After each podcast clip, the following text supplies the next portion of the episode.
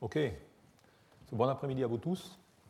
D'où on va euh, commencer le troisième ou quatrième cours qui va euh, celui-ci être intitulé Conducteur ionique inorganique pour dispositifs électrochimiques. Donc, auparavant, je vous ai mentionné, ou la dernière fois du moins, comment on allait euh, faire des matériaux, de nouveaux matériaux pour les accumulateurs. Et aujourd'hui, je vais vous montrer directement cet aspect de conduction ionique qui se trouve dans les composés, bien sûr, pour les dispositifs électrochimiques, mais également dans notre corps humain. Alors, le menu que je vous propose est le suivant.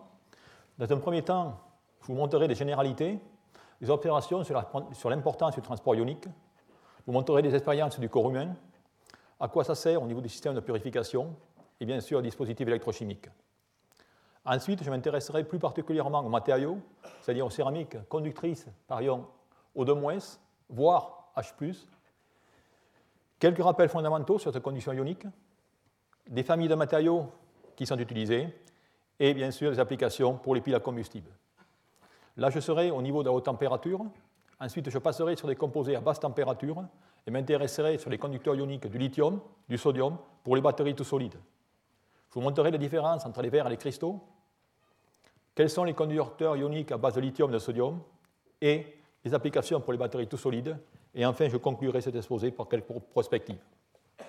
Alors, si on regarde, tout d'abord, qu'est-ce que ce problème de conduction ionique? Et quels sont directement les différents éléments? Et comme vous pouvez voir, ces conducteurs ioniques eh vont être étudiés dans nombreux de dispositifs électrochimiques, comme les supercondensateurs, les batteries ou les piles à combustible. Mais également, nous allons voir que notre organisme eh bien, repose finalement sur un problème de conduction. Très utilisé également au niveau des capteurs ioniques et finalement dans le dessalement des eaux et ainsi de suite à la purification des déchets ou le retraitement des déchets.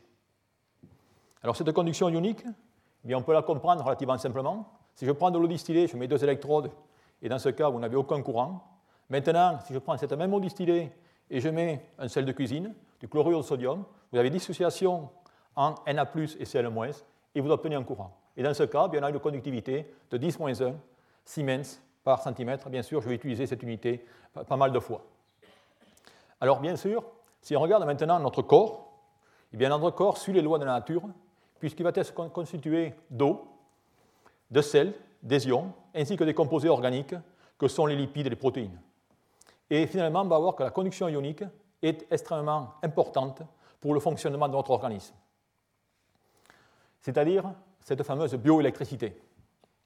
Alors, on va voir comment tout cela est venu, et ça a été finalement une expérience relativement quelconque qui a bouleversé, si je peux dire, notre époque, notre recherche. C'est en effet Luci Galvani qui préparait un bouillon de soupe de, tout simplement, de grenouilles pour sa femme qui avait une grippe, qui a fait cette expérience. Il a pris une pâte de grenouille connectée avec deux aciers ou deux métaux et il a observé, que le nerf, bien sûr, une rétraction une contraction. D'où il a crié hurrah, il avait découvert l'électricité qu'il appelait l'électricité animale. Vous allez voir que cette découverte a conduit à deux grandes importantes avancées au niveau scientifique. La première, ça a été la découverte des batteries. En effet, Alexandre Volta, dix ans plus tard, a essayé de reproduire la même expérience, a observé le même effet, une contraction, mais il a expliqué différemment. Et pour vérifier cela, eh il a tout simplement créé la pile Volta, et ça a été le début de l'électrochimie. La bioélectricité a également été due à cette expérience, puisque dans ce cas, certains chercheurs ont dit automatiquement il y a une impulsion électrique que fournie par ce muscle. Et là aussi, ça a été le début de tout ce que j'appellerais la bioélectricité.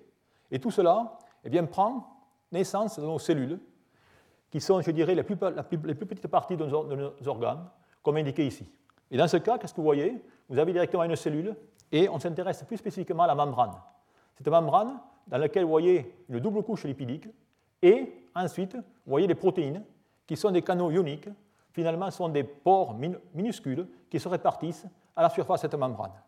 Et ces canaux eh bien, vont tout simplement assurer la régulation des échanges entre l'intérieur et l'extérieur de la membrane.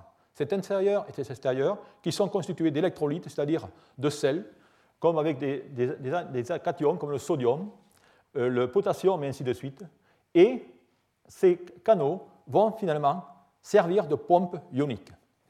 Alors tout cela pourquoi? Eh bien, ces canaux, eh bien, on peut voir, peut voir, ces pompes ioniques, vont être où ces canaux vont être spécifiques à certains cations, potassium, sodium, voire même des ions Cl-.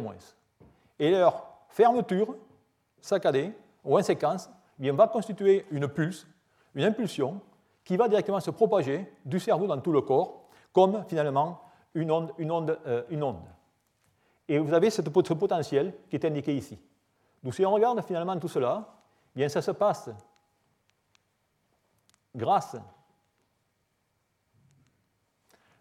au directement le neurone qui va directement transmettre ce signal bioélectrique à tout, tout le corps. Et qu'est-ce qui se passe? Ce neurone, comme vous pouvez voir ici, il est constitué d'une cellule avec des dendrites et l'axone qui va être directement le circuit par lequel cette onde va, passer. Et comme vous pouvez voir ici, vous avez différentes parties, notamment les nœuds de Rambier, qui était un ancien professeur d'anatomie générale au Collège de France, qui sont finalement des relais qui sont là directement pour augmenter directement l'amplitude du signal. C'est comme quand vous faites la transmission par fibre optique, tous les 50 km, vous avez un amplificateur pour augmenter le signal. Eh bien, ces neurones vont tout simplement jouer le même rôle. D'où ils vont, comme vous pouvez le voir ici, transmettre les impulsions et finalement contrôler tout ce qui se passe dans notre corps humain. Alors, si je regarde ce, euh, ce schéma, eh bien, on peut finalement, comme dans tout système électrique, essayer de voir quel va être le circuit équivalent. Et maintenant, si je regarde de nouveau ma membrane, j'ai finalement ces protéines qui sont des pompes à ions, comme vous pouvez le voir ici, et ça va être mes générateurs. J'ai également la membrane qui va être directement entre deux fluides, deux électrolytes. Vous allez avoir une double couche électrochimique, et finalement, ces canaux ioniques vont être des résisteurs. D'où je peux faire directement le circuit électrique équivalent de cette membrane, comme indiqué ici. Vous voyez directement les supercaps, les résistances et les générateurs. Eh bien, si je fais le même schéma, je vais retomber directement sur la batterie. En effet, si je regarde ce qu'est une batterie, et si je fais le schéma électrique d'une batterie, c'est le circuit de Randall, c'est ici, vous pouvez voir, vous avez une résistance avec de, de, cela, une double couche qui va être un supercapaciteur, et également une impédance. D'où on a, si vous voulez, un équivalent entre finalement notre système ionique et ce qu'est un dispositif électrochimique, en l'occurrence ici une batterie. D'où par conséquent, on peut se dire, on va pouvoir mettre plusieurs batteries en série si on veut augmenter le potentiel, et on pourra mettre plusieurs cellules en série si on veut augmenter le potentiel. Et en effet, eh bien cela existe, puisque certains animaux, dont vous connaissez certainement, l'anguille électrique, eh bien, est capable d'émettre des potentiels ou des tensions de 600 volts. Eh bien, 600 volts, pour la bonne et simple raison, c'est que lorsque j'ai un potentiel de repos de 0,70 volts, et je peux avoir à chaque cellule finalement une production de 0,15 volts. Et lorsque vous prenez directement l'anguille électrique, vous avez ici toutes ces différentes cellules. Bien, si tout cela fonctionne en cascade, eh bien, on va pouvoir obtenir des tensions élevées comme 600 volts et la raison pour laquelle certains poissons peuvent émettre des signaux aussi puissants et aussi loin. D'où vous avez vu un peu l'analogie entre finalement notre corps humain et également tous ces systèmes ioniques et ce que sont les batteries. Alors bien sûr, au niveau recherche, ce qui peut être intéressant ici, c'est finalement d'essayer de faire des membranes artificielles pour stocker l'énergie, c'est-à-dire dans ce cas, concevoir des membranes avec des porosités à l'intérieur desquelles on peut aller faire accroître des molécules organiques, voire lipidiques, voire protéiniques. D'où voilà, si vous voulez, quelle est l'importance de cette conduction ionique dans le corps humain. Mais cette conduction ionique a également une importance dans notre vie de tous les jours. En effet, cela via ce que j'appellerais les membranes échangeuses d'ions. Que sont ces membranes échangeuses d'ions? Ce n'est rien d'autre que des matériaux macromolécules, plus ou moins réticulés, avec des espèces greffées à leur surface qui sont des espèces fonctionnelles ionisées. Ces espèces, eh bien, c'est ce qu'appellerait les ions fixes, comme vous pouvez voir ici, et il va y avoir bien sûr pour neutralité ce que, j'appellerais les ions qui vont les entourer, qui sont appellera les contre-ions. Et on va définir une membrane par son ion fixe. C'est la spécificité de la membrane qui va être définie par le type d'ion qu'on va voir ici.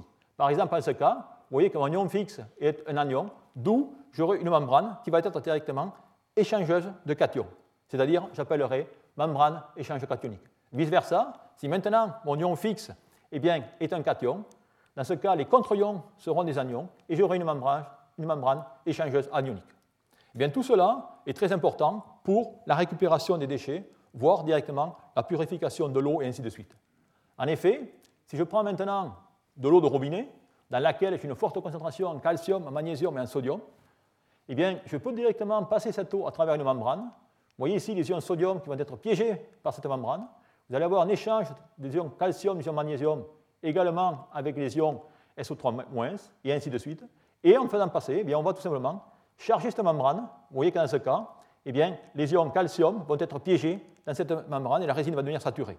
À la sortie, eh bien, on a une eau purifiée. C'est tout simplement la désalinisation. Alors cela peut, peut, directement être utilisé à beaucoup d'autres applications, dont l'une la plus courante est l'électrodialyse. L'électrodialyse que l'on fait au moyen d'un électrodialyseur, ou dans ce, cas, dans ce cas, comme vous pouvez voir ici, vous avez des cellules avec plusieurs compartiments, avec des membranes anioniques et des membranes cationiques. Dans ce cas, vous pouvez directement polariser ces membranes et vous pouvez séparer différents flux. En effet, ici, si je, polarise cette membrane anionique, eh bien dans ce cas, elle va seulement laisser passer les anions. Cette membrane cationique laissera seulement passer les cations. Et vous pouvez voir ici, vous avez des zones de dilution et des zones de concentration. Et on va pouvoir maintenant directement séparer en zones diluées et zones concentrées, c'est-à-dire purifier certaines eaux et ainsi de suite. De la même façon, comme on fait souvent dans le domaine des batteries, on peut faire des associations dipolaires ou bipolaires.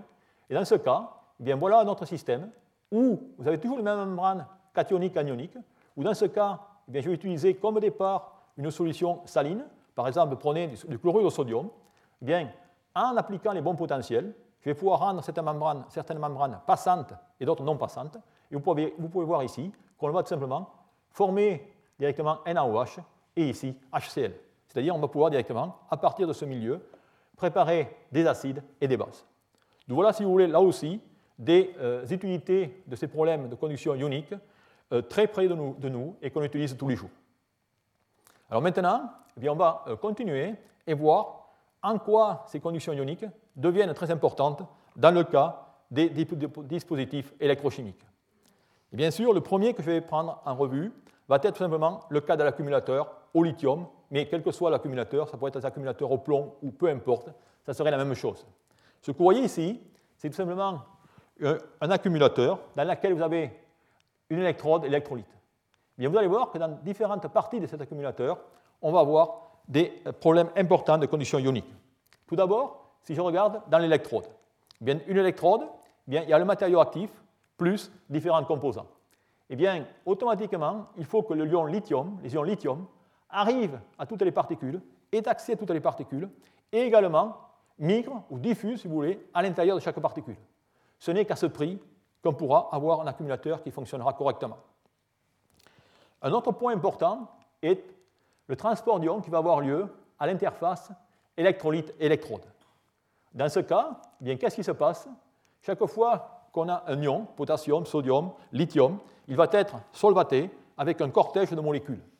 Eh bien, ce cortège de molécules va devoir être supprimé lorsque cet ion va rentrer tout simplement dans un réseau. Et pour ce faire, eh bien, il va y avoir une activation, c'est-à-dire une barrière d'énergie à franchir pour que ces ions puissent directement pénétrer dans ce réseau d'intercalation, c'est-à-dire de ces composés d'insertion. Et tout ça eh bien, va faire en sorte que la puissance ou la capacité des batteries eh bien, va être la somme de trois termes qui vont être la conductivité ionique au sein de la membrane, la conductivité ionique au sein des électrodes et finalement le transport d'ions aux interfaces. Et c'est la maîtrise de cela qui va pouvoir vous permettre d'obtenir des accumulateurs qui auront une très forte puissance et, je dirais, une très bonne capacité. Et cela vous sera traité dans le séminaire qui va suivre. Maintenant, je vais laisser un peu les batteries pour passer aux piles à combustible, mais vous allez voir que le problème est identique, car tout système électrochimique eh bien, va dépendre des problèmes de conduction ionique. Si je parle de la pile à combustible, dont vous savez tous maintenant, ce n'est rien d'autre que l'électrolyse inverse de l'eau, vous avez ici, je dirais, le cœur de pile d'une pile polymère, dans lequel vous voyez ici le polymère électrolyte, avec d'un côté la cathode et de l'autre côté l'anode. Eh bien, là aussi, vous allez avoir des problèmes de transport. Et en effet, une pile à combustible, théoriquement, devrait vous donner 1,2 volts. Ce n'est rien d'autre que la loi de Nernst. Eh bien, cela n'arrive pas, dû, une fois de plus, à des chutes ohmiques. En effet, si vous regardez sur ce schéma, vous voyez que le potentiel d'équilibre 1,23 volts, eh bien, vous n'atteignez jamais. Par contre, on atteint 0,6, 0,8, 0,9. Et tout ça eh bien, dépend de surtensions d'activation, mais plus important, des surtensions ohmiques et des surtensions de concentration. Et vous le voyez très bien ici, ces surtensions ohmiques, elles vont dépendre de la conductivité de votre électrolyte, alors que les, directement les surtensions de concentration vont dépendre du transport ionique, une fois de plus, aux interfaces. D'où, vous voyez, un autre dispositif électrochimique qui est finalement réglementé par le transport ionique. Et enfin, le dernier des trois, ce sont tout simplement les supercondensateurs. Et là aussi, vous allez voir que le transport ionique est très important. En effet, si je regarde les supercondensateurs, qui sont basés sur des carbones micro, nano ou mésoporeux, comme vous pouvez voir ici, là aussi, la question c'est qu'on a voilà, les ions, dans ce cas des ions lithium, avec le cortège des molécules solvatées autour. Eh bien, ces ions devront directement pénétrer toute la porosité de ce carbone, avec ce qu'on appelle ici des macropores, des mésopores, qui sont inférieurs à 50 nanomètres, ou alors inférieurs à 2 nanomètres. Bien, là aussi, pendant de, nombreuses années, tous les chercheurs ne pensaient pas qu'on puisse directement atteindre ce niveau d'inférieur à 2 nanomètres. Et récemment, il y a de cela 5 ou 6 ans, une équipe de Toulouse a montré qu'il était effectivement possible, dans ces carbones, je dirais, microporeux, de rentrer des ions. Et de par ce fait, comme on peut voir ici, ils ont obtenu des capacitances exacerbées sur ces carbones euh, très divisés avec des porosités contrôlées. Donc, tout cela pour vous montrer que finalement, cette conduction ionique est très importante. Alors maintenant, eh, cette conduction ionique, elle a lieu bien sûr avec des électrolytes qui vont être de différentes sortes. Alors dans la fameuse technologie lithium-ion, dont on parle souvent, que vous utilisez, eh elle est ici. Elle est ici. Voilà ce que vous utilisez, c'est ce fameux euh, concept avec des composés d'intercalation, et on utilise des électrolytes liquides. L'électrolyte liquide, dans lequel, dans ce cas, eh l'ion solvaté va devoir être désolvaté avant de rentrer dans le matériau d'intercalation. Donc voilà, si vous voulez, comment le système fonctionne. Ensuite, eh bien, on a le système que j'appellerais du système polymère tout solide, qui est indiqué ici, où dans ce cas, eh bien, on n'a plus du tout de liquide, mais on a une matrice polymère, c'est-à-dire de l'oxyde de polyéthylène chargé avec des sels de lithium. Eh bien, dans ce cas, on a une conduction avec solvation, désolvation de ces. Et finalement, lorsqu'on regarde ce que c'est exactement, ce n'est rien d'autre que la migration ou le déplacement des, euh, molécules de PO qui va créer un volume libre à l'intérieur de la matrice et qui va directement entraîner les ions lithium et leur donner une certaine force pour bouger. Et entre parenthèses, ça, c'est exactement les polymères que vous avez directement dans toutes les voitures électriques que vous avez directement à l'extérieur du Collège de France, qui sont directement la technologie Bolloré. Elle fonctionne exactement sur cette technologie, avec, pour avoir une conduction, une température de 80-90 degrés, pour avoir assez de conduction à l'intérieur du polymère. Et enfin, le troisième cas, c'est ce qu'appellerait la technologie tout solide, du lithium solide, dans lequel maintenant on va construire des accumulateurs basés sur des composés euh, conducteurs inorganiques tout solides. Et dans ce cas, eh bien, on va avoir un transport par sodium. Et c'est finalement cet aspect que je vais tout simplement détailler fortement dans cet exposé et dans ce qui va suivre. D'où, voilà directement les trois types de polymères que l'on peut avoir. Je dirais liquide, gel, ou polymère plutôt, parce qu'il y a gel aussi, et électrolyte solide. D'où maintenant, venons-en au conducteur ionique et quels sont les matériaux qu'on va utiliser. Et quelle va être l'importance finalement d'avoir un conducteur ionique liquide ou solide eh Je vais reprendre tout simplement l'image que je mentionnais au départ, où je prends du chlorure de sodium, je le mets dans l'eau, eh bien j'ai une conductivité de 10-1. Je prends le même chlorure de sodium, maintenant à l'état massif, et je mesure sa conductivité 10-12. Donc vous avez tous compris qu'il va y bien avoir une importance sur finalement la nature et la façon dont on va utiliser ce même matériau, soit en solution, soit à l'état solide, et ainsi de suite. Alors maintenant, eh bien, automatiquement, lorsqu'on veut faire des dispositifs, on préfère toujours avoir des euh, conducteurs ou des dispositifs tout solides. Mais pour ce faire, eh bien, il ne va pas nous falloir des conductivités de 10-12, il va falloir descendre à des conductivités de 10-3, voire plus bas. Et cela, si possible, à température ambiante. D'où par conséquent, la question est comment va-t-on modifier la conductivité ionique de ces solides? Eh bien, Pour ce faire, on va tout simplement regarder différentes sortes de matériaux. Et vous allez voir que la conduction ionique, eh bien, elle a lieu autant avec les cations qu'avec les anions, et il y a un grand nombre de candidats. En effet, il y a les conducteurs ioniques à base d'argent, qui sont les composés mentionnés ici, et je, vous, et je parlerai très brièvement de ces composés. Il y a les conducteurs ioniques à base de sodium, la fameuse sodium bétalumine, les composés de nazicon, on, on, en, on en parlera aussi. Il y a les conducteurs ioniques à base de lithium, soit oxyde, soit sulfure. Les conducteurs ioniques à base de O2- et de protons, c'est ceux que je vais directement considérer par la suite pour parler des piles à combustible. Et enfin, tout récemment, ou je dis tout récemment, les composés étaient connus, mais tout récemment, les chercheurs ont essayé de développer des accumulateurs à base de fluor ou d'ion euh, F-. Donc voilà, si vous voulez, un peu les différents types de conducteurs dont je vais vous mentionner dans cet exposé. Alors on va tout d'abord commencer par quelques fondamentaux, car il en faut un peu. En effet, la conductivité ionique, eh bien, elle va être directement déterminée par cette formule qui est indiquée ici, sigma, avec la charge en coulomb, avec ici un terme U et un terme I. Vous avez dans ce cas la concentration des défauts et la mobilité. Et finalement, lorsque vous allez dessiner un matériau, c'est ce qu'il va falloir ajuster, les défauts et la mobilité. Alors pour ce faire, au niveau défaut, eh bien on va directement avoir ce que j'appellerais des défauts intrinsèques, qu'on va appeler pas directement des dopages ou des substitutions. C'est-à-dire que dans ce cas, on va ajouter des cations, des anions, et on va créer des défauts de façon à avoir une compensation par des lacunes et ainsi de suite. Ensuite, il va y avoir le désordre intrinsèque. Ce désordre intrinsèque, c'est ce qui va se passer lorsqu'un composé, vous allez voir, dans le cas des oxydes, ça va être fréquent, il va tout simplement, en fonction de la température, changer de structure.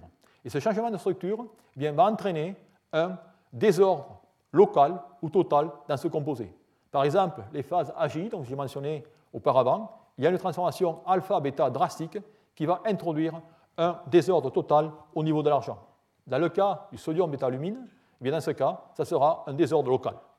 Et enfin, il y a ce que j'appellerais les charges d'espace, c'est-à-dire dans ce cas, la modification des charges aux interfaces pour contrebalancer les plans de charges opposés, avec création, je dirais, d'un domaine de déplétion. Et dans ce cas, c'est un peu, si vous voulez, la jonction PN que vous avez les semi-conducteurs, où sur une, distance très faible, vous pouvez avoir directement des potentiels gigantesques, de 10-11 à 10-12 volts par, centimètre. D'où voilà directement ces défauts. Ensuite, eh bien, l'autre terme, comme vous allez pouvoir voir ici, c'est la mobilité. D'où il va falloir voir comment ces défauts directement vont évoluer. Et la mobilité. Alors cette mobilité, eh bien finalement, c'est quoi? Vous avez une conduction par saut, c'est-à-dire qu'un ion va devoir sauter d'un site d'un défaut à un autre. D'où il va avoir une barrière énergétique à franchir. Et bien sûr, tout le jeu va être à savoir ou quels sont les éléments qui vont affecter cette barrière énergétique. Alors bien sûr, il va y avoir des problèmes structuraux dépendant de la grosseur de votre site, si un ion peut directement rentrer ou pas. Il va y avoir, et ce qui est très important, ce que j'appellerais la polarisabilité. C'est-à-dire certains ions relativement larges vont être relativement mous et vont pouvoir se déformer pour entrer dans un tunnel. L'électrostatique, qui va être les interactions avec les voisins. Le volume libre, c'est directement la taille de l'ion. Et enfin, je vous répète, l'avantage des ions peu polarisants, comme le cuivre et l'argent, qui ne vont pas directement se, euh, directement se fixer au réseau. Et tout cela eh peut être, peut être régi, dans le cas de ces composés, par une loi de type Arrhenius, dans lequel, ici, vous avez un terme delta H, j'attirerai votre attention, c'est un delta d'activation. Et ce delta d'activation va dépendre du mécanisme, c'est-à-dire des défauts. C'est-à-dire qu'il y a deux termes, il va y avoir directement la création des défauts ainsi que la migration. Et selon les types de conducteurs ioniques, eh bien, ces deux termes, bien sûr, peuvent avoir des valeurs très différentes. Alors maintenant, si on va plus spécifiquement dans le cas des défauts, que sont ces défauts? Eh bien, si je prends la structure du chlorure de sodium, comme indiqué ici, eh je vais avoir deux types de défauts. Il va y avoir tout d'abord les défauts que j'appellerai les défauts de Schottky, dans ce cas, c'est des défauts qui se forment lorsque des ions de charge opposée vont quitter le réseau pour maintenir la charge. Et dans ce cas, vous voyez, j'ai tout simplement un atome de sodium et un atome de chlore qui vont partir dans ce cas, mon réseau reste électriquement neutre. Je peux avoir ici des paires, mais ils peuvent bien sûr se répartir dans tout le réseau. Ensuite, il va y avoir directement ce qu'on appellerait les défauts de Frankel. Dans ce cas, eh c'est tout simplement un ion qui veut directement sortir de son réseau normal pour sauter un site interstitiel. vous voyez ici, par exemple, on prend dans ce cas, c'est le sodium, qui va quitter son site pour aller dans un site interstitiel. Et voilà ce que c'est qu'un réseau de Frankel. Alors tout cela, bien sûr, est régi par toute une phénoménologie importante qui est la notation de Kroger-Wink. C'est très complexe et je préfère pas directement perdre mon temps dessus. Par contre, je préfère tout simplement vous dire que tous ces défauts eh bien, vont être directement intrinsèquement activés et vont changer en fonction de la température, ils vont augmenter en fonction de la température. Et c'est ça qui va être important. Alors, ayant défini ce que sont ces défauts, voyons maintenant comment cette migration va pouvoir avoir lieu. Eh bien, dans le cas des lacunes, cela est relativement simple. Ces lacunes, elles vont sauter de site en site, comme vous pouvez voir ici, et en créant finalement une diffusion tout au long du réseau. Dans le cas des sites interstitiels, c'est la même chose. Voilà directement la position du site interstitiel avant la diffusion et après la diffusion, qui peut avoir lieu en fonction de la température, et ainsi de suite. Eh bien, ils vont occuper tous les sites interstitiels voisins. D'où, voilà, si vous voulez, un peu les mécanismes de migration, que ce soit des lacunes ou alors que ce soit directement des, euh, sites interstitiels. Alors tout ça, c'est ce que j'appellerais les défauts intrinsèques. Mais il y a aussi les défauts extrinsèques, et ces défauts extrinsèques eh bien, vont être, dans certains cas, guidés par d'autres composés. Ici, ce que je vous montre finalement, c'est quelques exemples de matériaux dans lesquels on peut classifier ces différents types de défauts. Vous avez dans ce cas les défauts de Schottky que l'on trouve finalement dans les, euh, halogénures alcalins, dans les alcalins terreux, où vous voyez très bien ici la création en même temps d'une lacune cationique et d'une lacune anionique. Et dans les composés du type AGCL ou AGBR, ou alors dans les alcalins de fluorure, les structures fluorites, a ce qu'on appellerait des défauts de Frankel, dans lequel, dans ce cas, eh bien, les cations vont aller en site interstitiel. Nous voilà, si vous voulez, un peu résumé les types de défauts que l'on a de façon intrinsèque dans ces matériaux. Maintenant, pour regarder ça de façon extrinsèque, eh bien, on va le faire chimiquement et on va utiliser les substitutions. Et en effet, le meilleur exemple pour démontrer cela va être tout simplement la zircone, ZRO2, où on va maintenant remplacer un atome de zirconium par un atome d'yttrium. Et si je fais cela, je remplace un élément tétravalent par un élément trivalent, d'où automatiquement il me manque un électron. Si je fais maintenant deux atomes de zirconium pour deux atomes d'yttrium, dans ce cas, j'aurai deux électrons, je vais dans ce cas créer, comme vous pouvez le voir ici, une lacune anionique. Et cette lacune anionique, automatiquement, crée un vide dans le réseau. Ce vide, directement, va servir de rôle d'aspirateur pour les anions environnants, et vous allez avoir une migration et une conduction ionique avec tous les oxygènes qui vont directement défiler dans le réseau. Et tout cela peut se quantifier, et vous avez pour ces composés une conductivité en oxygène qui est de l'ordre de 10-4 cm, euh, sorry, 10-4 Siemens par centimètre carré. Il y a une erreur ici, c'est 10-4 Siemens, centimètre moins 1. Outre ces composés, comme le zircone, il y en a encore d'autres oxydes qui sont encore aussi importants. Et un oxyde qui est intéressant, ce sont les oxydes de bismuth, de formule bismuth 2O3. Et là, ce transparent vous montre la complexité du problème dans les conducteurs ioniques. En effet, si je prends ce composé Bi2O3, vous avez une structure très stable à température ambiante. Et en fonction de la température, regardez tout le nombre de phases, des phases que j'ai. J'ai des phases, dont je vous ai dit, ce sont des polymorphes, même formule, mais structures différentes. Et enfin, il faut que j'aille à haute température pour obtenir une phase du type delta Bi2O3, qui, comme vous allez voir, va être très très très intéressante d'un point de vue conductivité ionique. Cependant, regardez, son domaine d'existence est seulement de 100 à 150 degrés. Et la plupart de ces composés qu'on va regarder maintenant, eh bien, vont tous souffrir du même problème, c'est-à-dire ils vont, en fonction de la température, avoir des changements de phase considérables. Alors pourquoi ce composé bismuth 2O3 est très intéressant? Eh bien, la forme haute température eh bien, va cristalliser dans la structure fluorite. Structure fluorite, c'est une structure du type MO2, et vous pouvez voir dans ce cas, lorsque je fais la formule, bismuth 2O3, c'est-à-dire qu'en ce cas, vous avez des lacunes. Bien, en effet, ce composé, vous avez ici la conductivité ionique en fonction de la température, et vous voyez qu'aux alentours de 800 degrés, eh bien, vous avez une conductivité ionique gigantesque de 1 Siemens par centimètre. Ce qui est, comme vous pouvez voir ici, très proche de la conductivité ionique du, chlorure de sodium qui est dissous dans l'eau. D'où ces composés sont certainement très intéressants, mais bien sûr, pour te les rendre utiles, il faudrait pouvoir directement les stabiliser à température ambiante. Et je note ici qu'il y a quelque chose de spécifique sur le bismuth qui possède un double libre, et je vous montrerai l'importance de cela par la suite. Alors la règle du jeu, bien sûr, va être tout simplement d'essayer de stabiliser ces composés à plus basse température. Alors de nombreux travaux ont été faits en prenant d'autres composés. vous avez ici des phases au bismuth, qu'on appelle les bimévox, dont les formules sont indiquées ici, ou des phases au molybdène, dont les structures sont lamellaires ou alors colonnaires, comme indiqué ici. Et vous voyez que ces composés eh bien, ont des conductivités ioniques qui sont meilleures que celles de la référence, qui est euh, l'yttrium euh, ou la zircone dopée à mais toujours plus bas que les phases bismuth O3. Donc voilà, si vous voulez, ces types de composés. Alors il y a beaucoup de recherches s'effectuant autour de ces matériaux, et je vais vous montrer ici les différentes familles de composés que euh, les chercheurs ont étudiées durant ces nombreuses années. Je rapporte les conductivités dans un pot d'Arrhenius pour différentes phases, avec comme référence ici, toujours pareil, la zircone d'opalitrium avec la courbe en verte.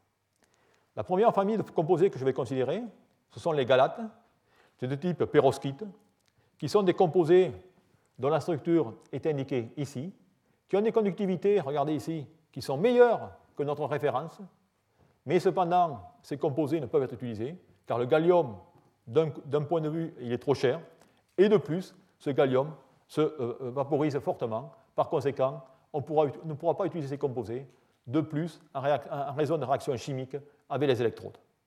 La deuxième famille de composés, ce sont les composés, j'appellerais les silicates, de type apatite, dont la structure est indiquée ici. Et dans ce cas, comme on peut le voir, on a un mécanisme de conduction par euh, interstitiel avec des oxygènes qui vont d'interstite en interstite. Et dans ce cas, on a également de bonnes conductivités Cependant, ces composés euh, montrent des difficultés au niveau de la frittabilité et ainsi de suite. Enfin, on a les phases de type bramlérite, qui ne sont rien d'autre que des structures double perovskite, dans lesquelles, vous pouvez voir ici, on a une conduction lacunaire avec les lacunes qui occupent directement des sites ou laissés libres par le barium, et ainsi de suite. Et enfin, eh bien, il y a d'autres classes de composés, dont les structures de type weberite ou les structures de type pyrochlore qui ont été étudiées. Mais malgré tous ces travaux, malgré ces 15 ans ou 20 ans de recherche, eh bien, il se trouve qu'au jour d'aujourd'hui encore, eh bien, le meilleur composé est toujours la zircone dopée à l'yttrium. En dehors de cela, bien, des études ont été faites sur ces matériaux, je vous montre ici quelles sont finalement les valeurs de conductivité dont on parle? Alors faites attention ici, je n'ai peut-être pas assez précisé, on est en train de regarder des conductivités à 800 degrés car on va utiliser ça pour des piles à combustible tout solides. Et vous voyez qu'on a la référence, qui est 4 10 2, et on a ensuite des composés. Tous ces composés ont plus ou moins les mêmes valeurs, mais la différence que certains ne sont pas directement fritables et ont des réactions avec les électrodes à haute température. De tous ces composés, comme on peut le voir ici, c'est toujours, les composés au bismuth qui sont les plus intéressants au niveau conductivité ionique. Alors la question, c'est finalement, d'un point de vue chimiste du solide. Pourquoi? Eh bien, il y a deux raisons. La première, si je regarde directement la structure de ces composés au bismuth, c'est des structures lamellaires, certaines d'entre elles, mais ce qui est le plus important, c'est ici. Vous voyez? Voilà directement ce bismuth.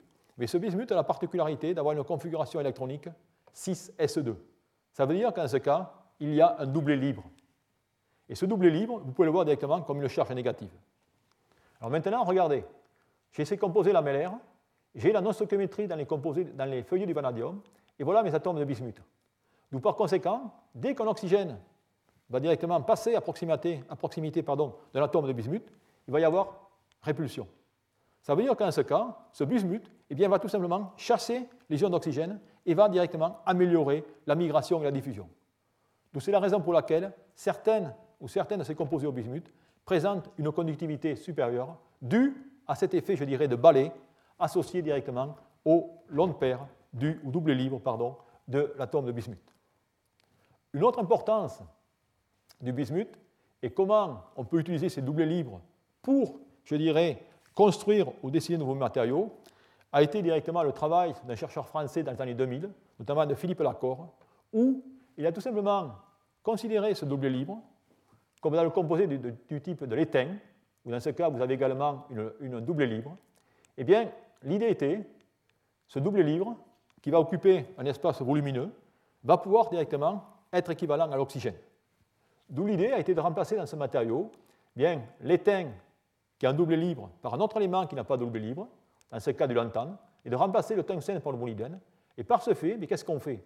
Je prends directement deux atomes d'étain avec deux espaces doublés, je vais créer deux lantane plus 3 avec un oxygène pour balancer la charge, et je vais laisser maintenant une lacune. Et par ce fait, eh bien, un composé, un très bon conducteur ionique, dont la conductivité est indiquée ici, a pu être obtenu avec une conductivité de 10-12 Siemens cm-1 à 800 degrés C. Donc voilà, si vous voulez, ce qui peut se faire au niveau de ces conductions ioniques. Alors, un dernier exemple pour montrer finalement ce qui se passe dans ces conducteurs ioniques. Si on n'arrive pas maintenant à faire une conduction importante en regardant le matériau, bien certains chercheurs ont essayé de faire directement des structures épitaxiées. Et dans ce cas, qu'est-ce que vous regardez? Tout simplement la, croissance de la phase ZRO2 Y3 sur un substrat de titanate de strontium. C'est-à-dire qu'en ce cas, vous avez une structure fluorite et, comme substrat, vous avez une structure euh, perovskite. Eh bien, qu'est-ce qui se passe À l'interface, vous voyez, cette, cette zone sombre, eh bien, j'ai un désordre très important. Ce désordre très important va être directement positif pour une haute conductivité. J'ai des désordre important plus une haute mobilité, et c'est la raison pour laquelle ces chercheurs ont montré qu'en faisant cette astuce de passer à cette interface construite en couche mince, eh bien on peut passer de conductivité relativement de, 3 ou 4 à des conductivités de 0,01 6 cm-1 à température ambiante. C'est-à-dire que dans ce cas, eh bien, on a augmenté cette conductivité ionique de façon gigantesque en jouant directement sur la nature de cette interface, la mobilité et le nombre de défauts. Voilà, si vous voulez, les approches qui se, qui se font. Bien sûr, c'est difficile à concrétiser au niveau euh, application, car, euh, car, directement maîtriser l'interface est relativement complexe. D'où voilà à peu près, si vous voulez, ce qui se fait au niveau des matériaux. Alors la question maintenant, c'est qu'est-ce qu'on en fait? Eh bien, toutes ces membranes sont utilisées, et notamment celle de la ZRO2 dopée à l'yttrium pour les piles à combustible. Et là, vous avez directement la pile à combustible à haute température, qui est appelée la SOFC. Eh bien, cette pile va fonctionner en utilisant cet électrolyte, ce composé inorganique, ce conducteur ionique, en tant que séparateur électrolyte, mais également mélangé avec les particules d'électrodes positives et négatives pour avoir une très bonne conduction ionique, une percolation ionique à l'intérieur directement de votre système. Alors bien sûr, on peut utiliser de telles membranes pour les piles à combustible, mais on peut utiliser cela pour d'autres appareillages et d'autres dispositifs. Et lorsque, ce que vous regardez ici, c'est d'autres dispositifs qui sont à la base de ces membranes euh, conduction ionique. Vous avez ici un réacteur catalytique, dans lequel vous avez, dans ce cas, deux pressions d'air, avec d'un côté, si on met un hydrocarbure, eh bien on peut avoir, dans ce cas, une réaction catalytique pour transformer le couplement CH en couplement CO. On peut également utiliser ces membranes comme des pompes électrochimiques pour purifier l'oxygène, ce que fait Air Liquide, ou dans ce cas, eh bien, on peut tout simplement obtenir de l'oxygène pur. Et enfin, bien sûr, on peut faire l'électrolyte de l'eau en utilisant tout simplement ces membranes tout solides. Donc voilà, si vous voulez, ce qui peut se faire avec euh, tous euh, ces euh, conducteurs à oxyde. Alors maintenant, bien juste à part, je voudrais mentionner que également aux températures, on peut également avoir de la conduction protonique. Et en effet, il y a des composés Certains sont les mêmes d'ailleurs que cette, conduction ionique à l'oxygène, notamment les sériates barium, qu'on peut voir ici, dont la structure est indiquée ici, ou dans ce cas, il peut y avoir à haute température une condition protonique. Et cela se fait par le mécanisme de Grotius qui est indiqué ici. Comment ça se fait? C'est-à-dire qu'on a une rotation des ions OH-, de façon à ce que le proton se rapproche de l'oxygène pour être transféré sur l'oxygène et ensuite redonner un OH- et ainsi de suite. C'est-à-dire qu'on a une diffusion protonique long du réseau par ce mécanisme de Grotius. Là aussi, on peut améliorer les matériaux par des substitutions chimiques, c'est ce que les chercheurs ont fait, et on peut obtenir des composés dont les formules sont indiquées ici, sont des orthoniobates et des tanthalates, dont les conductivités à haute température, c'est-à-dire 800 degrés, sont relativement bonnes. Cependant, un inconvénient de ces matériaux, c'est qu'ils sont sensibles directement au CO2 et en présence d'eau, il va y avoir formation de carbonate, il va y avoir dissolution. Mais enfin, on peut voir que dans ce cas, on peut faire des piles à combustible avec la différence des autres cas, où maintenant, eh l'eau va, va, directement se former directement à la cathode, comme indiqué ici. Donc voilà, si vous voulez, ce que l'on peut faire au niveau de ces conducteurs ioniques à base d'oxyde. Alors maintenant, j'ai travaillé à haute température et je vais maintenant voir ce qui se passe en dehors de ces hautes températures avec des conducteurs ioniques différents qui vont être des conducteurs ioniques à base de lithium ou à base de sodium pour des batteries tout solides. Alors pourquoi ce désir de passer finalement à la d'électrolyte tout solide? Eh Bien, tout cela est un problème de société et surtout un problème de sécurité. En effet, vous avez tous lu, regardé les journaux, que les batailles à ion lithium, certaines d'entre elles, bien, présentent des difficultés. Tout le monde connaît l'histoire du Dreamliner. Vous avez vu également des histoires sur les computers, et ainsi de suite. Tout cela, principalement parce qu'on utilise des électrolytes organiques qui peuvent directement s'enflammer. D'où l'idéal serait de développer une batterie tout solide, mais pour ce faire, eh il va falloir de meilleurs conducteurs ioniques. Et c'est ce que la recherche tente de faire aujourd'hui. Eh bien maintenant, je vais vous montrer finalement quelles sont les démarches que l'on va utiliser là aussi pour ce que j'appellerais des batteries tout solides. Alors pour ce faire, eh bien, là aussi, comme souvent en recherche, eh bien, des systèmes tout solides ne datent pas d'aujourd'hui. En effet, en 1980, il y avait un fort intérêt pour ces matériaux, ces conducteurs ioniques au lithium, notamment en France et mondialement. Des batteries tout solides, à l'échelle de couches minces, ont été fabriquées fonctionne très bien, il y a eu plus de 10 000 cycles, mais finalement, il n'y avait pas d'application pour cela. Ensuite, il y a eu des recherches pour regarder de nouveaux composés, mais sans aucune, sans aucune réelle motivation, jusque finalement, en 2010, où Toyota a annoncé, par la mise sur le marché, mais du moins le développement de batteries tout solides. Et cela, je dirais, a relancé un boom au niveau des recherches, où on est passé d'un calme plat à un engouement scientifique. Et bien sûr, de nombreux matériaux de nombreux conducteurs ioniques ont apparu, comme indiqué ici, avec, je dirais, le sommet de la découverte, qui est un papier qui date de 2011, ou un nouveau matériau, dont la formule est indiquée ici, et je vous passerai en revue par la suite, eh bien, a une conductivité qui est analogue à celle du chlorure de sodium dans l'eau. Donc voilà, si vous voulez, pourquoi ce renouveau du tout solide. Alors bien sûr, pour revenir à tout solide, il va falloir dessiner des matériaux, et je vais vous donner une fois de plus quelques aspects fondamentaux. Tout d'abord, il va falloir un cahier des charges.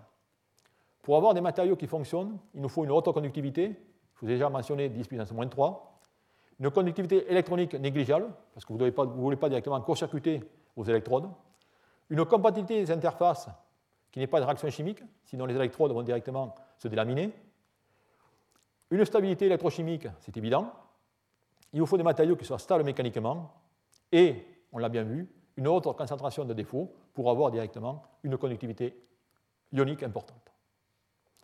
Alors, qu'est-ce qu'on sait de tout ça? Qu'est-ce qu'on a appris?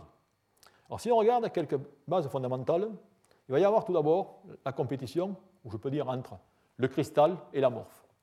Et si on regarde la littérature, eh bien, on s'aperçoit que les amorphes, les verres, ont de meilleures conductivités que les cristaux. A priori, vous êtes tous d'accord avec moi, puisque vous dites un verre, c'est totalement désorné, beaucoup de défauts, c'est OK. Vous allez voir que par la suite, eh bien, on va trouver des matériaux, même cristallins, qui ont une très bonne conductivité. Ensuite, ce que l'on sait également, c'est que l'on peut s'amuser à faire des mélanges, en mélangeant par exemple des borates, des silicates, et ainsi de suite. Et on a ce qu'on appelle, je dirais, le mélange d'anions, ou mix anion effect en anglo-saxon. Ou dans ce cas, eh bien, on a un passage par un maximum. Et tout ça est, tout est dû à une modification en transition vitreuse qui fait que l'on a des composés qui sont plus ou moins conducteurs ioniques. Ensuite, eh bien, il y a finalement les oxydes, les oxydes en fonction des sulfures. Et vous apercevez ici que les sulfures sont meilleurs que les oxydes en termes de conductivité ionique. Si vous m'avez suivi, vous pouvez me dire pourquoi. Parce que tout simplement, dans ce cas, le soufre est un plus large atome, il sera beaucoup plus polarisable et va conduire à une meilleure conductivité ionique. Et ensuite, maintenant, si on peut prendre directement un mélange de soufre, de sulfure et d'oxyde, et on peut également augmenter la conductivité avec l'effet de mélange anion. Ce qui voudrait dire que les oxysulfures, à l'échelle, je dirais, de matériaux amorphes, devraient présenter des conductivités ioniques supérieures aux oxydes. Certainement, c'est encore à prouver sur des composés cristallins. Faut-il d'abord faire des oxysulfures Enfin, le problème essentiel. Naïvement, lorsqu'on parle de conduction ionique, eh bien, il y a le problème de taille. Et vous allez tous me dire que les plus petits cations devraient bouger le plus rapidement. Je m'excuse, c'est faux. Car ce qui est important, c'est que vous avez directement des tunnels, et c'est la polarisabilité de cet ion qui va être importante. Si vous prenez directement un petit atome ou petit ion comme le lithium, eh bien, il va directement aller se piéger sur les oxygènes du réseau. Si vous prenez directement un large atome comme le rubidium ou comme l'argent, et ainsi de suite, eh bien, il va tout simplement passer, mais sans se piéger sur le réseau. Et c'est la raison pour laquelle eh on va pouvoir avoir des conductions plus importantes avec l'argent qu'avec le lithium ou qu'avec le sodium. D'où, de nouveau, rappelez-vous, la taille n'est pas le plus important, la configuration électronique en effet, mais c'est surtout la polarisabilité, excusez-moi, et bien sûr l'acidité qui va jouer un rôle essentiel, du moins pour les matériaux. Enfin, il va y avoir encore un autre effet. Comme vous pouvez le voir, l'effet de taille. Bien dans ce cas, vous voyez que les meilleurs conducteurs au jour d'aujourd'hui, ce sont les phases bêta AGI ou alpha AGI, excusez-moi ici, dont la structure est indiquée ici. Vous avez dans ce cas une structure cubique avec à l'intérieur de l'argent. Eh bien, vous avez une transition de phase, et cette transition de phase va entraîner un désordre de l'argent. Ce qui fait qu'on va avoir des conductivités très très importantes de 1 Siemens cm-1. La même chose pour ce composé, indiqué ici, ou dans ce cas, eh bien, on a encore des conductivités supérieures de 0,25 Siemens cm-1. D'où, je pense que vous avez compris le message, la taille n'est pas du tout essentielle pour avoir de très bons conducteurs ioniques. Alors, une autre façon d'augmenter cette conductivité ionique, eh bien, j'en reviens finalement à cette compétition entre le cristal et l'amorphe. Eh bien, qu'est-ce qu'on s'est aperçu, ou qu'est-ce que les chercheurs sont aperçus? Eh bien, voici le cas d'un cristal, on a une conductivité qui n'est pas terrible. Si je passe un verre, j'augmente, et on peut encore augmenter en recristallisant le verre. C'est ce qu'on appelle les vitrocéramiques. C'est-à-dire, dans ce cas, on obtient directement un matériau amorphe, un verre, et on peut faire ça par les broyages mécaniques, ainsi de suite. Et ensuite, eh bien, on peut obtenir une vitrocéramique, c'est-à-dire un matériau cristallisé formé à partir du verre. Et dans ce cas, dû certainement à un effet de mémoire sur le défaut, ainsi de suite, on a des conductivités plus importantes. Et comme on peut le voir ici, en faisant ce jeu, eh bien, on a tout simplement une augmentation de 5 ordres de grandeur au niveau de la conductivité. Donc voilà, si vous voulez, ce qui peut se faire. Alors maintenant, bien sûr, il y a eu tout ce travail sur les amorphes, sur ces vitrocéramiques, que je placerai directement à la zone intermédiaire, et finalement sur les composés euh, cristallins. Dans les composés cristallins, bien là aussi, de nombreuses familles de composés ont été étudiées. Et je vais vous passer cela en revue. Tout d'abord en commençant par les oxydes, et ensuite présentant par les sulfures, qui présentent de meilleures conductivités. En effet, ce qu'on regarde ici, c'est la structure des perovskites, structure d'ailleurs qui euh, provient ou qui est reliée au à des ferroélectriques. Mais dans ce cas, comme on peut le voir ici, on a une nosochémétrie en lantane, c'est-à-dire qu'on va avoir des lacunes sur les sites du lantane. Et ces lacunes eh bien, vont aider tout simplement la migration des ions lithium, comme on peut voir ici, qui devront cependant passer par ces zones de rétrécissement de plan carré comme indiqué ici. Ces composés sont intéressants car ils ont une très faible activation d'énergie, ça veut dire qu'on pourra les utiliser à relativement basse température. L'inconvénient, comme vous avez pu le voir ici, ils ont un élément titane qui peut être réduit. Et ça aussi, ça va être une très grande difficulté, c'est que la plupart des composés, comme je vous montrer, contiennent un élément réducteur. Et cet élément réducteur, il va être néfaste. C'est-à-dire qu'en ce cas, il va pouvoir directement se réduire et conduire à une conduction électrique, électronique, que l'on ne veut pas. On veut une conduction ionique, n'oubliez pas. Ensuite, il y a les grenats, une autre famille de matériaux, dont certains certainement savent, qui sont utilisés pour tout ce qui est le magnétisme. Et eh bien, dans ce cas, ces structures de, qui ont trois différents sites, sites tétraédriques, octaédriques et cubiques distordus, vont avoir également des conductivités de 10-3 à 4 10-5 en céramique. Mais là aussi, ces matériaux vont présenter des difficultés au niveau du fritage. Et enfin, il y a les composés dont je vous ai déjà mentionné, que j'appellerai les structures de type nasicone, qui ont des structures relativement ouvertes, où là aussi, on peut avoir des conductivités ioniques de 10-4. Mais le plus important de tous ces matériaux, eh bien, ce n'est pas les oxydes, c'est les sulfures.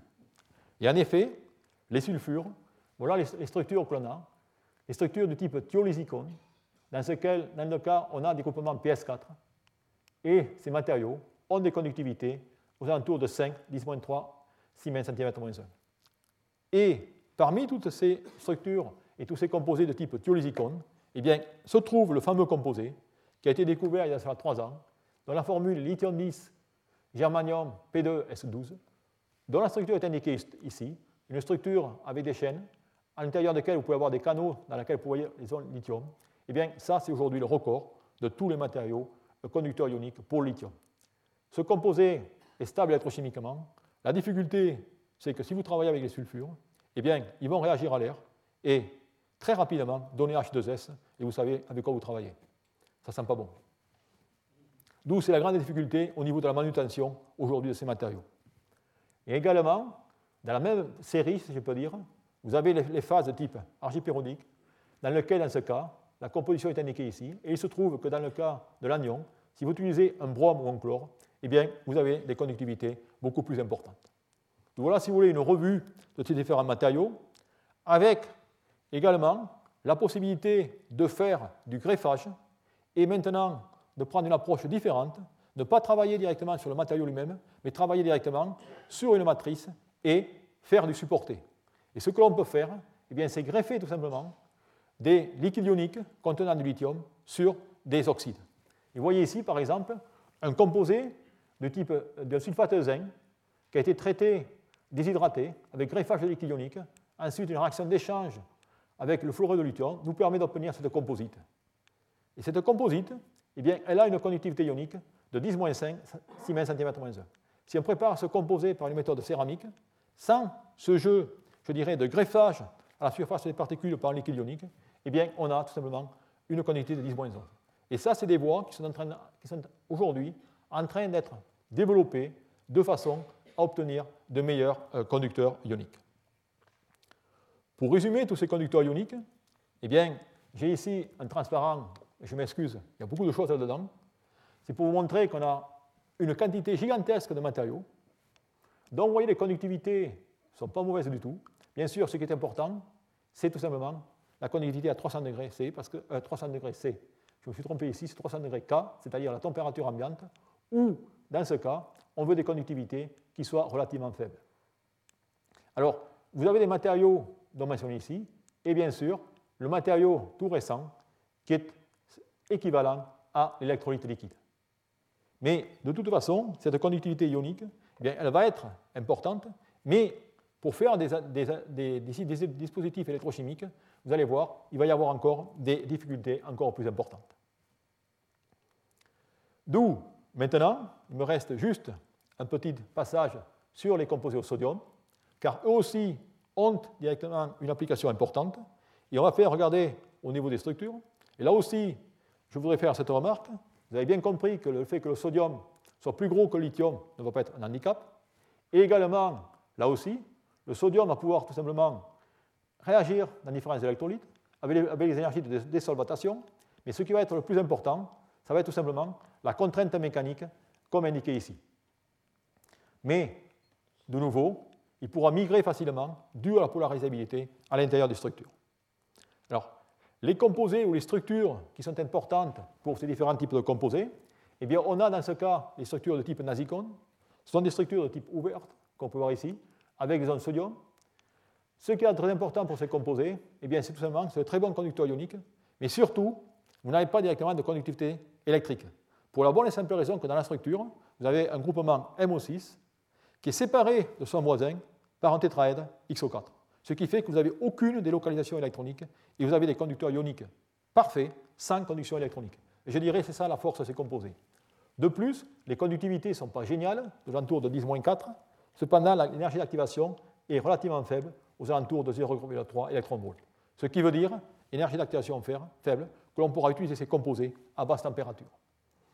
Alors, ces composés au sodium, bien là aussi, celui qui est connu et qui a été utilisé depuis plus de 20 ans, eh bien, c'est le fameux sodium bétalumine.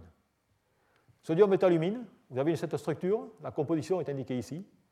Vous avez ces composés bidimensionnels de larges cavités, c'est-à-dire de larges lacunes en sodium dans ces composés. Vous voyez les groupes aluminium et ainsi de suite. Et eh bien ce composé, je dirais, qui a découvert dans les années 1980, est déjà, a été utilisé, et c'est grâce à ce composé que les premiers accumulateurs, c'est-à-dire les batteries sodium-soufre, ont vu le jour. Ce sont les batteries qui sont utilisées pour tout ce qui est application gris, Alors, voyez ici, ce composé travaille à une température de 300 degrés C. Alors, dans ce cas, eh bien, vous avez du sodium fondu et, voyez, le, séparateur, l'alumine est ici, la bêta-alumine est en bleu. Et dans ce cas, vous avez directement une migration des ions sodium de cette catégorie fondue au soufre à l'extérieur qui est en jaune. Donc voilà le fonctionnement de ces accumulateurs. Et bien sûr, la difficulté de ces accumulateurs, c'est que vous opérez à 300 degrés C. Au niveau sécurité, ça présente des problèmes. Et d'ailleurs, il y a de cela deux ans, eh bien, les accumulateurs à base de soufre ont explosé. Et c'est la raison pour laquelle la compagnie japonaise qui les fabriquait a arrêté la production de ces accumulateurs pendant plus de six mois, et ainsi de suite. D'où tout ça pour vous dire qu'il nous faut des batteries tout solides, mais à température ambiante. D'où, que faisons-nous à ce niveau? Eh bien, à ce niveau, je voudrais rappeler que si on veut construire des batteries à température ambiante, il y a la performance, et je vous ai parlé, tout cet exposé sur la conductivité ionique, tout ça, vous, savez tout là-dessus, sur les différents composés que vous avez, ainsi de suite. Mais il y a également ce que j'appellerais le procédé d'assemblage.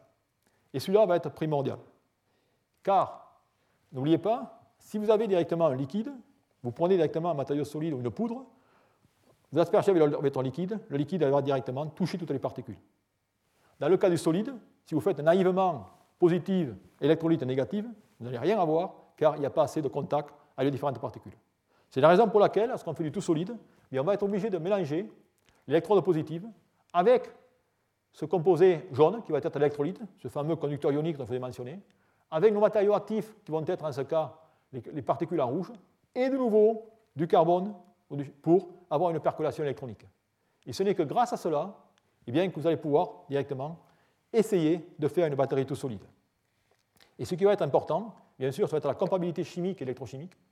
Il va falloir surtout maîtriser les interfaces, car maintenant vous avez des solides, et ces matériaux vont respirer lorsque vous allez cycler, d'où il peut y avoir un décollement aux interfaces, et bien sûr, éviter euh, ce problème de décollement dont je viens de vous parler. Donc voilà, si vous voulez, le challenge.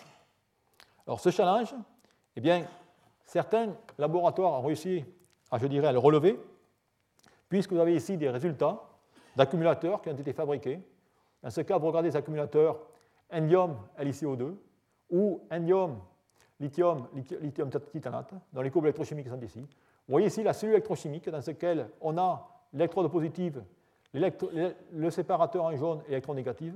La hauteur est inférieure à 1 mm et en appliquant la pression, eh bien, on peut dans ce cas avoir des courbes électrochimiques correctes. Et là, vous voyez, c'est directement le composé, lithium CO2, avec le fameux conducteur ionique, qui est très grande conductivité ionique, la phase, la phase le soufre, qui a été utilisé. Et on peut, de nouveau, obtenir des cyclages électrochimiques. Mais là aussi, les cyclages électrochimiques que vous obtenez, les courants que vous mettez sont relativement faibles. On est en train de parler de microampères par rapport aux milliampères que l'on voudrait sur nos accumulateurs de voitures et ainsi de suite. Alors, une autre méthode qui a été développée, qui est en train d'être développée, consiste maintenant à ce que j'appellerais la, euh, la, fabrication par plasma. Alors, de quoi s'agit-il? Eh bien, Dans ce cas, qu'est-ce que vous avez? Vous avez directement un mou ici. Vous allez, dans ce cas, mélanger les différentes poudres et mettre votre électrode positive, votre électrode, votre séparateur et votre électrode négative. Et ensuite, vous allez, dans ce cas, appliquer très rapidement une pression. Cette pression, vous l'appliquez directement par des pistons et chauffer en même temps pour faire les interfaces. Et à la fin, eh bien, vous pouvez directement obtenir, comme on peut le voir ici, une batterie tout solide. C'est-à-dire vous avez une batterie monolithe dans laquelle vous avez imprégné les trois composants. Et vous pouvez voir une, section transversale dans laquelle vous pouvez voir ici le polymère et avec l'électrode positive et l'électrode négative.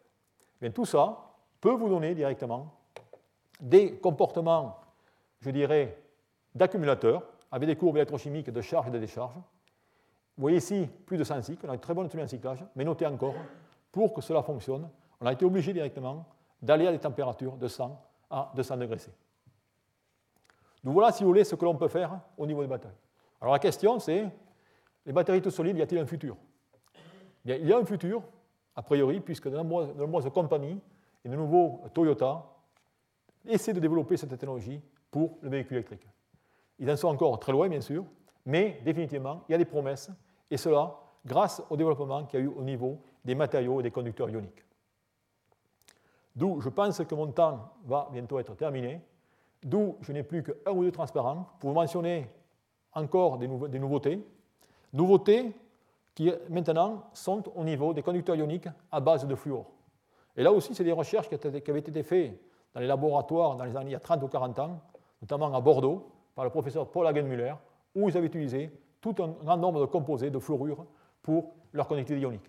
Et par exemple, on a ces composés de type lantane, barium F2 ou téléphases MF2 ou MF3 qui présentent de très bonnes conductivités ioniques. Et eh bien là aussi, tout récemment, un groupe allemand a eu l'idée de développer des batteries pas à ion lithium, mais à ion fluor. On appelle ça des rocking chair AF-.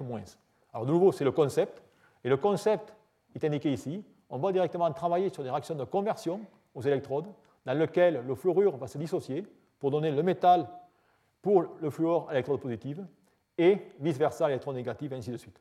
Et grâce à cela, ils ont pu obtenir des courbes électrochimiques montrant la faisabilité du concept, mais bien sûr, il reste encore de très grandes, de, beaucoup de nombreuses années avant que ce concept puisse trouver maturité.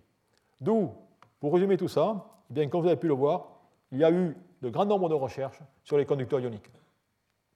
Alors, en conclusion, eh bien, définitivement, vous apercevez que les conducteurs ioniques, heureusement, sont plus importants et tous les procédés ont été bien travaillés pour le corps humain, pour l'électrodialyse, ainsi de suite. Pour, les électrochimies, eh bien, on a encore des problèmes sérieux. Alors, problème sérieux lié aux matériaux, aux interfaces. Je vous ai montré que dans cas de la pile à combustible, malgré toutes les recherches au niveau des matériaux, eh c'est le composé qu'on avait il y a 20 ans qu'on utilise encore aujourd'hui. Il n'y a pas, du moins à ma connaissance, de substituant pour le moment. Au niveau des batteries au lithium, effectivement, il y a eu de très grands progrès grâce au sulfure, mais là aussi, je vous ai mentionné que les sulfures, c'est très intéressant, mais la manutention va être très compliquée, car, de nouveau, leur euh, réactivité à l'air et ainsi de suite. Enfin, au niveau des batteries sodium, dans ce cas, bien, la référence, elle date de 20 ans, c'est le sodium bétalumine. Et bien sûr, ces accumulateurs fonctionnent à 300 degrés C, et notre rêve, c'est de faire en sorte qu'ils puissent fonctionner à température ambiante. Alors maintenant, quelles sont les stratégies de design pour de nouveaux matériaux? Eh bien, Là aussi, eh bien, on n'a pas de stratégie. La théorie euh, ne nous aide pas beaucoup à ce niveau. Et on est obligé de travailler sur les quelques règles dont je vais mentionner en termes de euh, taille, de polarisabilité et d'interaction avec les voisins. Alors ça, bien sûr, c'est, je dirais, l'aspect matériau. Bien, l'aspect interface, comme je l'ai mentionné au départ, je reprends la même relation, où la puissance et la capacité va dépendre de la conductivité ionique au sein de la membrane, au sein des électrodes de transport ionique. Et tout cela, eh bien, il va falloir optimiser. Eh bien ça, c'est exactement ce qui va vous être montré dans le séminaire qui va suivre, où maintenant on ne va pas regarder les composés de façon générale, on va regarder la formulation de l'électrode et comment on peut optimiser tous ces composants pour faire finalement cette courbe en bleu, je l'espère. Et c'est ce que va vous présenter Bernard Lestrier dans le séminaire qui va suivre cet exposé. Et je voudrais vous remercier pour votre attention.